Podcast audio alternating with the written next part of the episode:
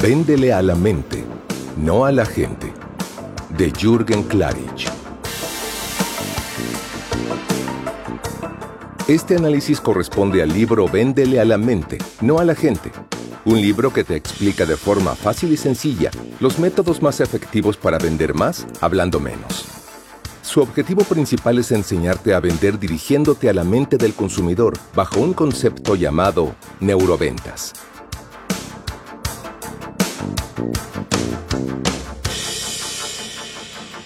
Las neuroventas frente a las ventas tradicionales. El 85% de nuestras compras las hacemos de forma inconsciente y solo el 15% es consciente de ello.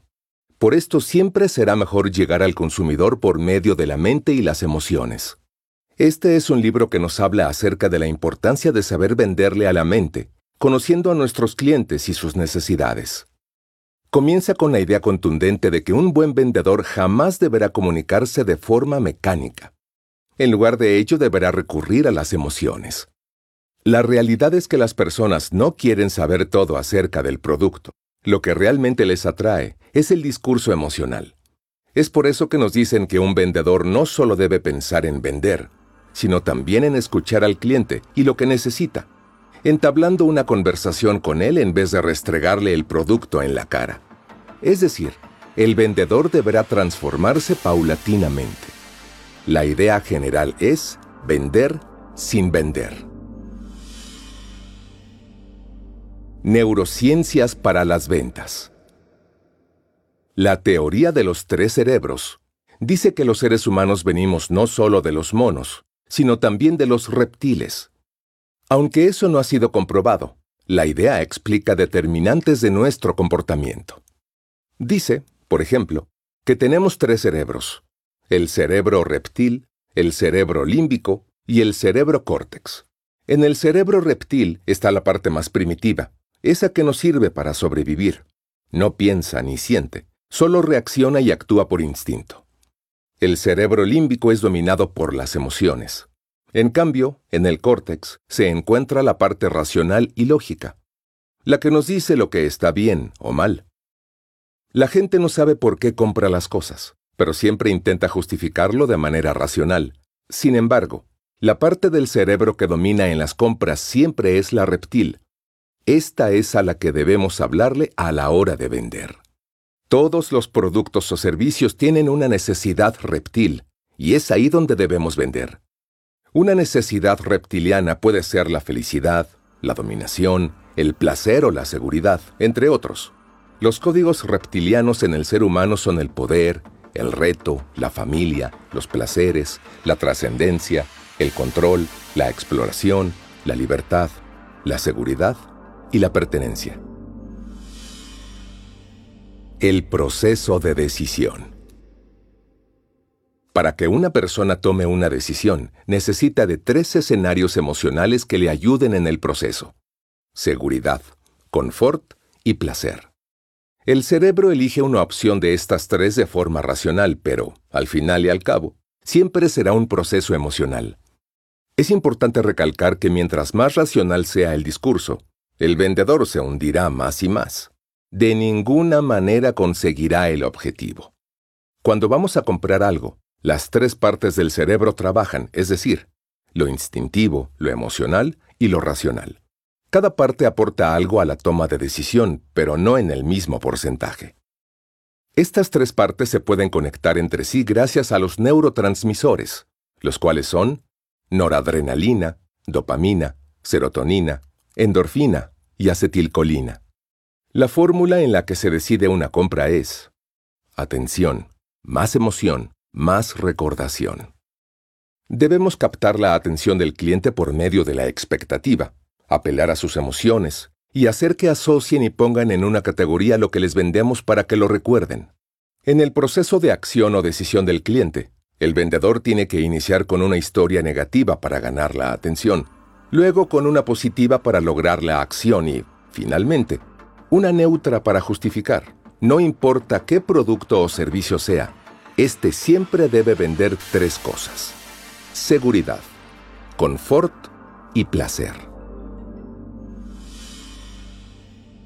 El valor simbólico y 20 neurotips para vender mejor. ¿Cuántas veces hemos comprado algo solamente porque nos recordó a algo o alguien? El valor simbólico de las cosas también juega un papel importante en la toma de decisiones. Las cosas valen más por lo que significan que por lo que son, y esto es lo que hace que una persona compre o no algo. Siempre debemos apelar al valor simbólico de las cosas. Por otro lado, también el texto menciona que un error bien atendido es la mejor forma de crear un lazo de fidelidad con un cliente, es decir, resolver lo que otros no pudieron. Hay una serie de neurotips que podemos aplicar para vender en una mejor manera.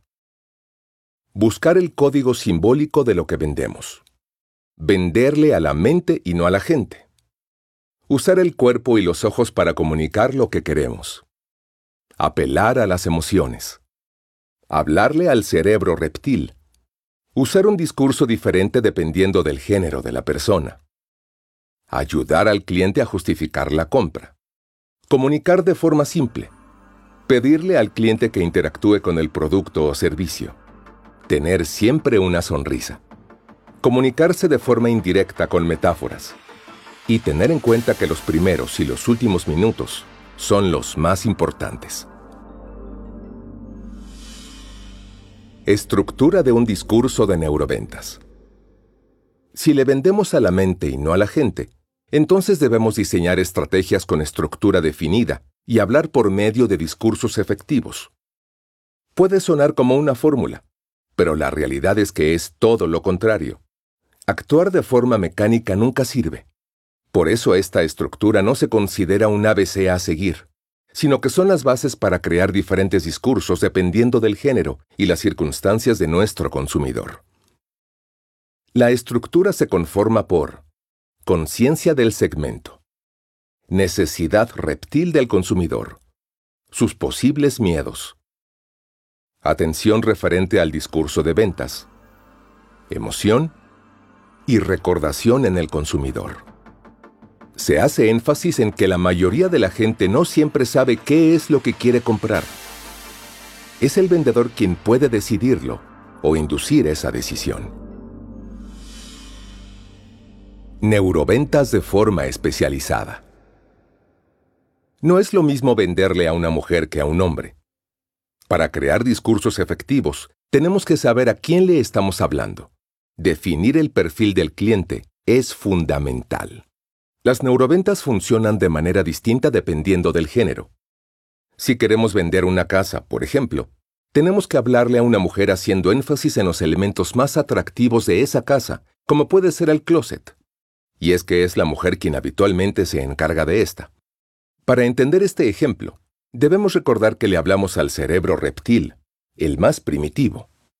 No se busca crear polémica con los roles de género, sino que entendamos que la parte reptil es la que busca sobrevivir de forma elemental y es a esta a la que le hablamos.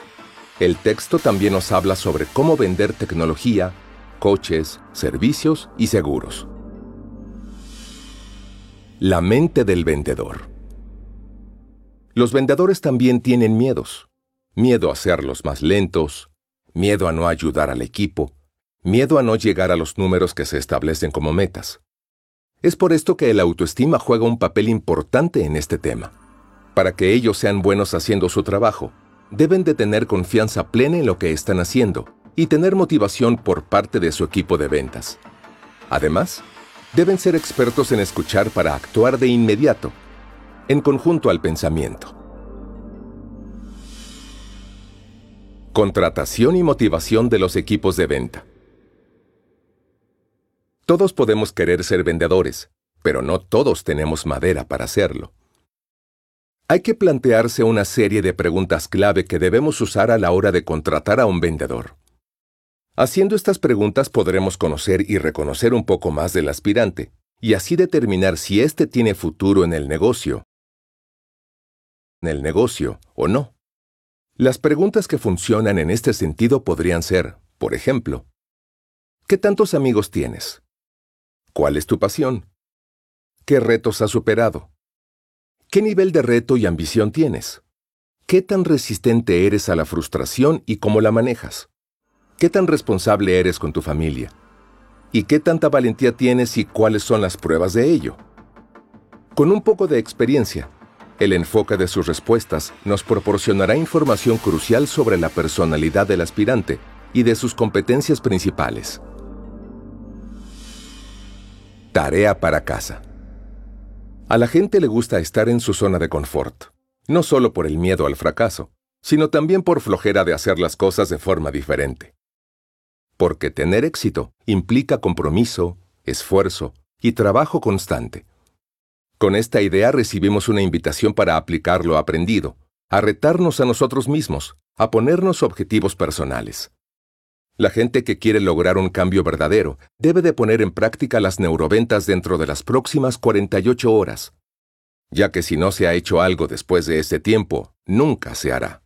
Podemos leer, preparar discursos, escuchar, ver videos o capacitarnos 15 minutos al día para empezar a ver cambios. Se recomienda que esto lo pongamos en práctica 66 días para generar un cambio visible. 66 días es el tiempo en que se genera un hábito sólido. Resumen final. Véndele a la mente, no a la gente. Nos habla de cómo piensa el consumidor, la forma en la que toma decisiones y cómo tenemos que hablarle. Nos recuerda también que el vendedor tiene miedos, y que la autoestima es un factor importante para las ventas. En este texto, aprendemos a seleccionar a nuestro equipo de ventas y nos reta a salir de nuestra zona de confort. Todo esto con el objetivo de ser mejores vendedores. Nos proporciona algunas herramientas para vender productos o servicios que mejoren la vida de las personas, pero nos deja la importante tarea de llevar todo esto a la práctica y venderle a la mente y no a la gente.